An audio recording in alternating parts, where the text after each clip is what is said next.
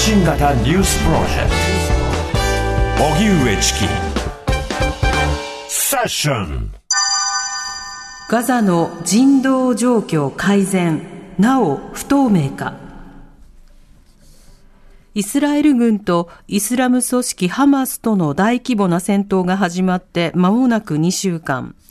民間人を含む双方の死者は合わせて5000人を超えています。エジプト政府系メディアによりますと、パレスチナ自治区ガザとエジプトの境界にあるラファ検問所が20日に再開されるということです。イスラエルメディアも20代から30代のトラックがガザに支援物資を運ぶ見通しだと伝えていて、準備が進んでいるとみられます。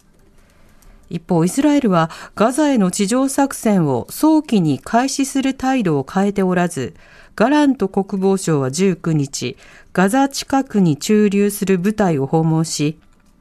今、ガザを遠くから見ている人も中から見ることになるだろうと語り、地上戦が近いとの見方を示しました。それでは、イスラエル戦闘開始から明日で2週間。はい、こちらについては、日本国際ボランティアセンターパレスチナ事業チームの木村真理子さんにお話を伺います。はい、木村さん、よろしくお願いします。どうぞよろしくお願いいたします。お願いします。木村さんは今どちらにいらっしゃるんでしょうか？私はエルサレムという町におります。うん。そのエルサレム、その町の様子というのは今いかがでしょうか？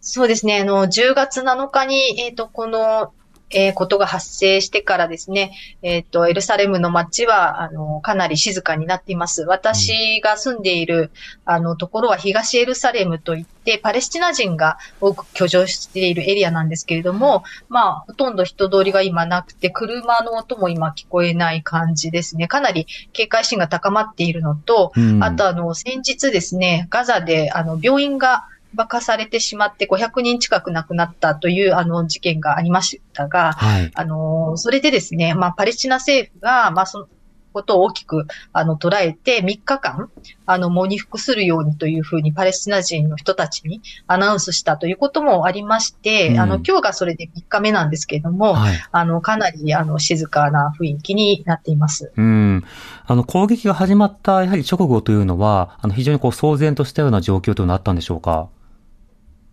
そうですね。私、その時もエルサレムにおりまして、まあ土曜日でちょっとあの、外出していたんですね。はい、朝の8時ぐらいだったかと思うんですけれども、急にあの、サイレンが鳴りまして、まあこのサイレンというのは、あの、まあロケット弾、えー、イスラ、えー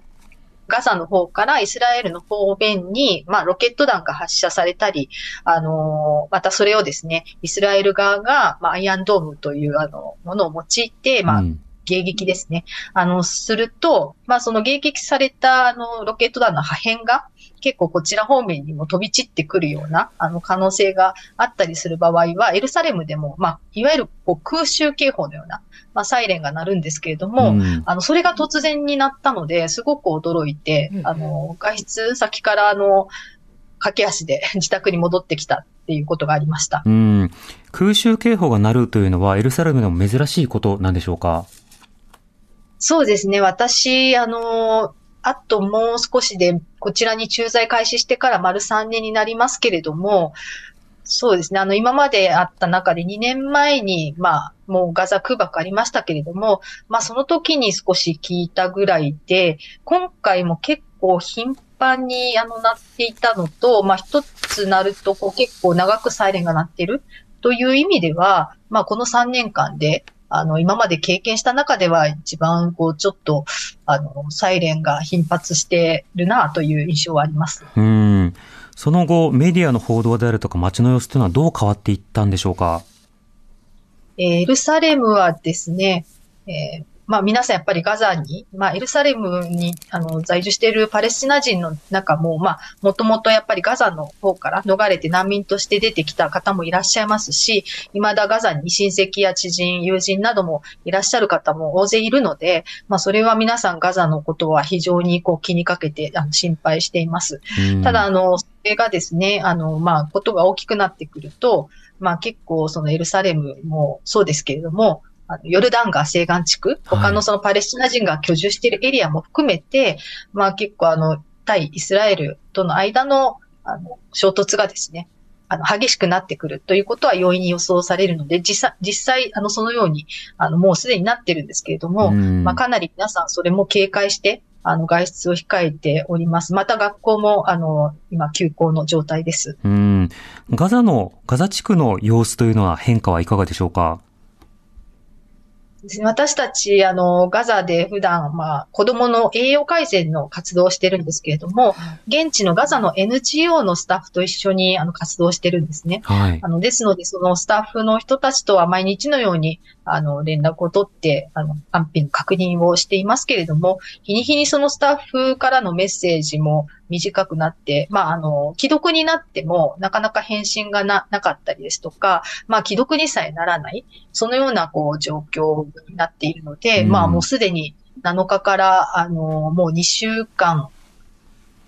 近くですね、経ちますよね。はいですからかなりもう皆さん疲弊しているあの状況がそのメッセージのやり取りからも伺えるかなという感じです。うん。この電気があの不足していたりと、通信状況の悪化などもそこにはあるんでしょうか？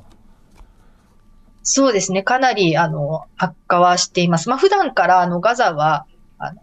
ガザの電力の8割をイスラエル側に頼っているという状況もありまして、まあ、あの、普段でもですね、あの、8時間ぐらいに、1日8時間ぐらいに、あの、電気が使える時間が制限されていたりするんですね。はい、ですので皆さん、その電気が通じたら一斉にこう、洗濯機回したり、なんかいろいろ電気を使わなきゃいけないことをやるっていうのが、まあ皆さんそういうあの習慣というか、あのになっているんですけれども、うん、さらにそれが1日も3、4時間、1、2時間しか使えないとか、まあそういう状況が発生していて、まあ私たちも、あの、ガザの人たちにメッセージ、テキストメッセージを送っても、なかなかこう、既読にならないっていうような状況が、はい、続いてしまっています。なるほど。その中でようやく返ってくるメッセージの中身の変化などはあるんでしょうか？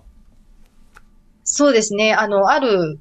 そのガザの NGO のスタッフと、まあ、この間やり取りしていて、えっ、と、最初のうちはですね、結構一つのこうメッセージが長かったり、あの、いろいろ詳しく書いてくれて、絵文字なんかも入っていたり、あの、したんですけれども、もう最近では、あの、もう短く一言のメッセージが、こう、ポンポンって、あの、いくつか何行かにわたって続いていたりとか、その内容もですね、まあ、あの、かなり逼迫している様子が伺えます。もう最近の、えー、聞いた声ですと、もうあの、そのスタッフは、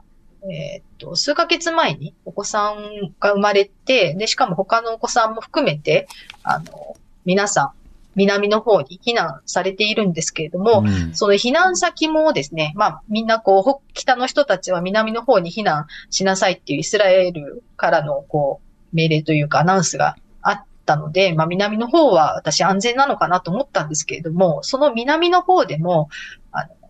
結構爆撃があって、うん、そのスタッフが、あの、避難している、隣の建物も爆撃にあって、はい、ですっていう話をあの最近聞きまして、ですから、南でも安全ではないですし、あの、そのスタッフもその爆撃がちょっと逸れてれば、もう自分はこのようにいなかったと。まあ、一瞬一瞬を、あの、死の覚悟をしているっていうふうな、あの、ことを言っていたので、そのやっぱり一週間前にはそんなあの話はなかった。なんとか頑張るっていうようなあの気構えのメッセージ、もうちょっと前向きだったんですけれども、今はもう本当にそういう、なんですかね、もう、あの、叫びですね。うん。似たようなあのメッセージの内容になっています。なるほど。そうした中、そのガザ地区などに食料などの支援は届けられるのか、あの、検問所が開くという動きもこれから示されているわけですけど、この物資の支給などはどうなんでしょうか？そうですね。もう、あの、検問所は行ったら、あの、すぐ、まあ、国連や私たちの NGO の、あの、支援がですね、えー、入ることが期待されているわけですけれども、ただ、あの、問題なのは、その物資の調達ですね。もう、あの、ガザの中では買えないので、うん、やはりエジプトから調達をしなければいけない。ですけれども、私たちも、もう普段、あの、エジプトとのつながりがないので、うん、まあ、そういったこう、エジプトの業者を探したりもしなければいけないですし、はい、何よりその、えっ、ー、と、物が手に入ったとしても、えー、検問所相手から、その、まあ、例えば私たち支援活動を今、あの、検討しているのが、ガザの中部にある病院なんですね。その病院に、こう医薬品とか、まあ必要なその医療の物資ですね。まあ水とか、まあ食料も含めてになるかと思いますけれども、そういったものを届けようとするときに、まあ、あの、検問所は南にありますから、そこから中部に移動するですね、手段。まあ、あの、運ぶものもそうですけれども、道路が、あ皆さん、みんなおそらく映像でも皆さんご覧になっていると思うんですが、建物がもう全部崩壊して、あの、瓦礫の山にと化しているような、あの状況なので、なかなかスムースにそのチューブまで物を届けられるかどうかっていうとも、うんうん、まあちょっと懸念はしています。うん。そもそも道路など、まああの搬送のための、運送のためのルートが確保できるのか、またその検問がこれ開いたとしてどれだけあの具体的な物資などをこうチェックされるのか、どれだけの時間がそこで留められるのか、この点の懸念はいかがでしょうか？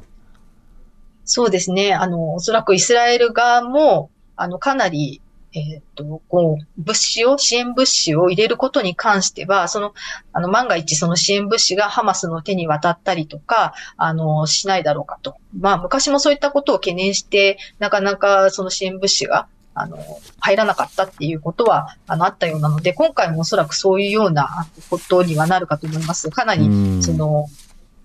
物資の支援にあたっては、事前のチェックとか、あの、提出しなければいけない書類とか、まあそういったことの負荷が、あの、非常にかかってくるのかなということは、やはり懸念しています。うん。それは当然支援者の方にとっての負荷でもあるし、当事の方にとってはより遅延、遅れにもつながるということなので、この検問所が開いた後も、こうした具体的な支援の実装を知ることが必要かと思います。木村さんありがとうございました。ありがとうございました。はい、どうもありがとうございました。はい日本国際ボランティアセンターパレスチナ事業チームの木村真理子さんにお話を伺いました。荻上チキ